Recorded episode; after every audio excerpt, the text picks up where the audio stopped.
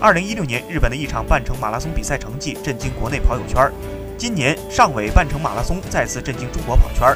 非专业选手中，一百零八名大学生选手跑进一小时零五分，一百七十二人跑进一小时零六分，二百三十八人跑进一小时零七分。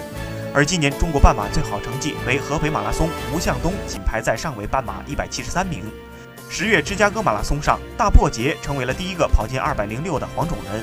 二零一八年截至目前。日本全马跑进两小时十分的有十五人，而中国最好成绩是董国建的两小时十四分十六秒。我们跟日本在马拉松上的差距还需要一点点的去追赶。